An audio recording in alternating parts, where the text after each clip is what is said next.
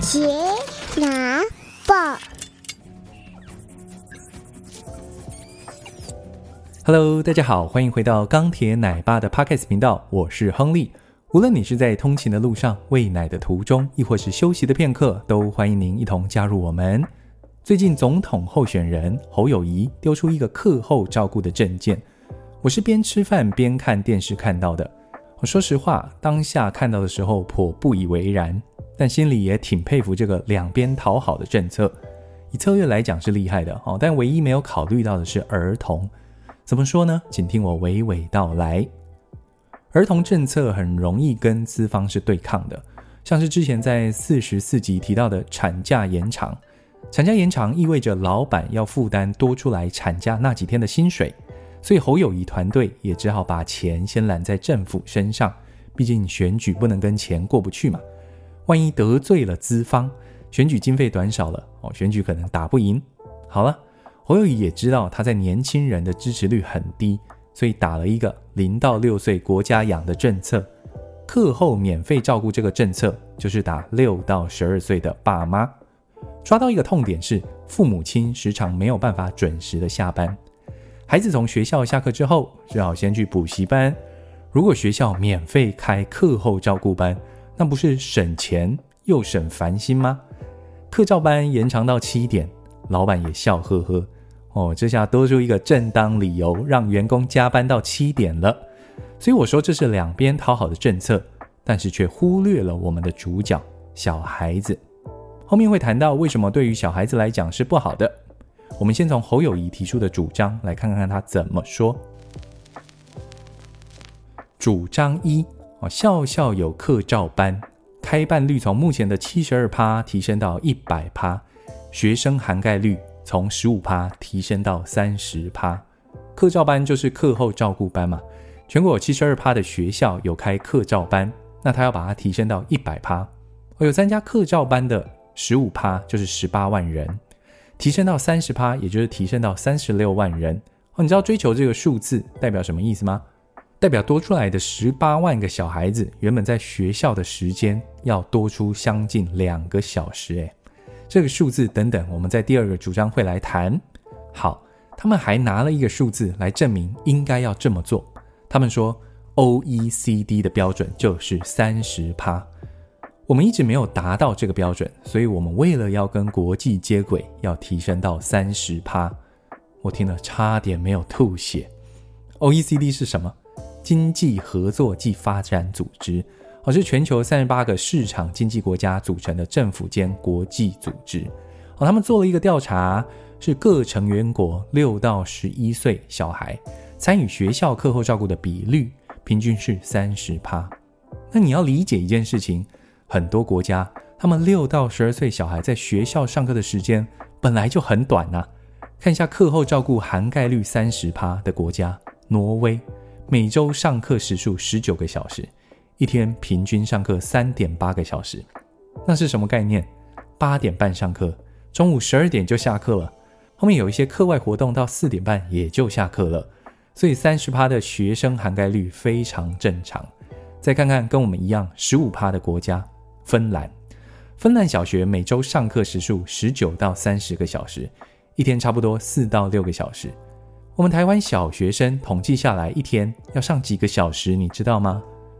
九点五个小时啊，兄弟，全世界第一名，九点五个小时。你上课时数就已经全世界最多，非但没有想想要怎么减少上课时数，现在还敢大声说要跟国际接轨，拜托一下好吗？各国上课时数本来差异就很大，哪有可能定一个标准说通通都应该要达到三十趴？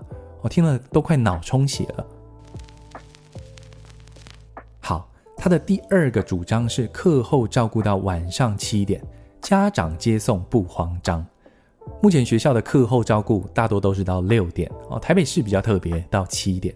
各地区本来就有差异，你通通都延到七点，其实就是增加小孩在学校的时间，相对的就减少孩子在家庭的时间。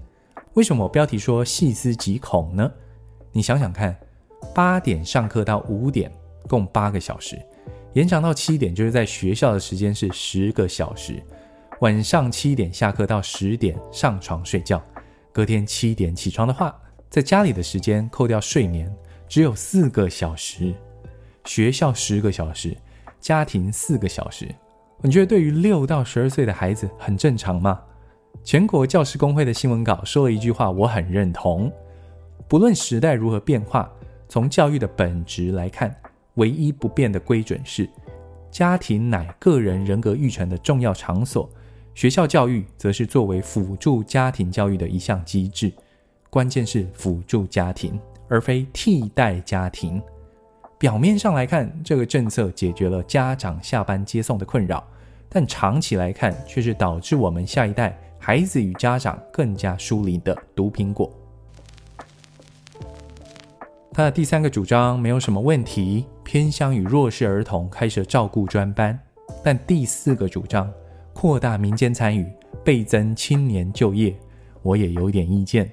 他的意思是，老师不一定想要加长时间来照顾孩子，所以这些课照班就引进外面的组织团体来上课，这样就可以提升其他的工作机会。然后他也提到了一点，他说这叫适性教育，课照班可以有很多才艺，画画啦、音乐啦、体育啦，这样可以让孩子有更多不同于课本的学习。我们来想一件事情，学校功课没写完。哦，你上其他的才艺课到七点，是要孩子七点回家之后再把功课完成吗？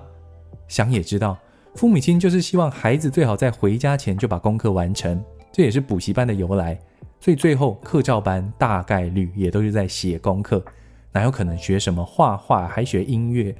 哦，最好笑的是体育，哎，五点太阳就下山了，你跟我说打球到七点，如果我要让孩子课照班打棒球或打篮球，意思是怎么样？要开灯打吗？那些照明设备的钱，政府要出吗？适性教育不是这样搞的。你要在学校的八个小时里面就把这些东西全部设计进去，而不是放到课照班里面。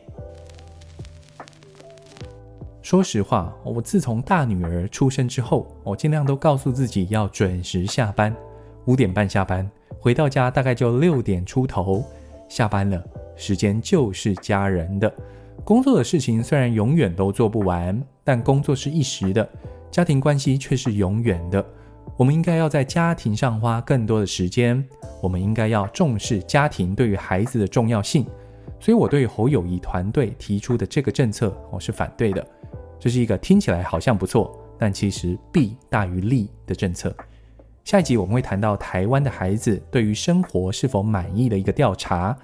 有兴趣的听众，记得订阅钢铁奶爸的 Podcast 频道及 IG，让我们成为更好的父母。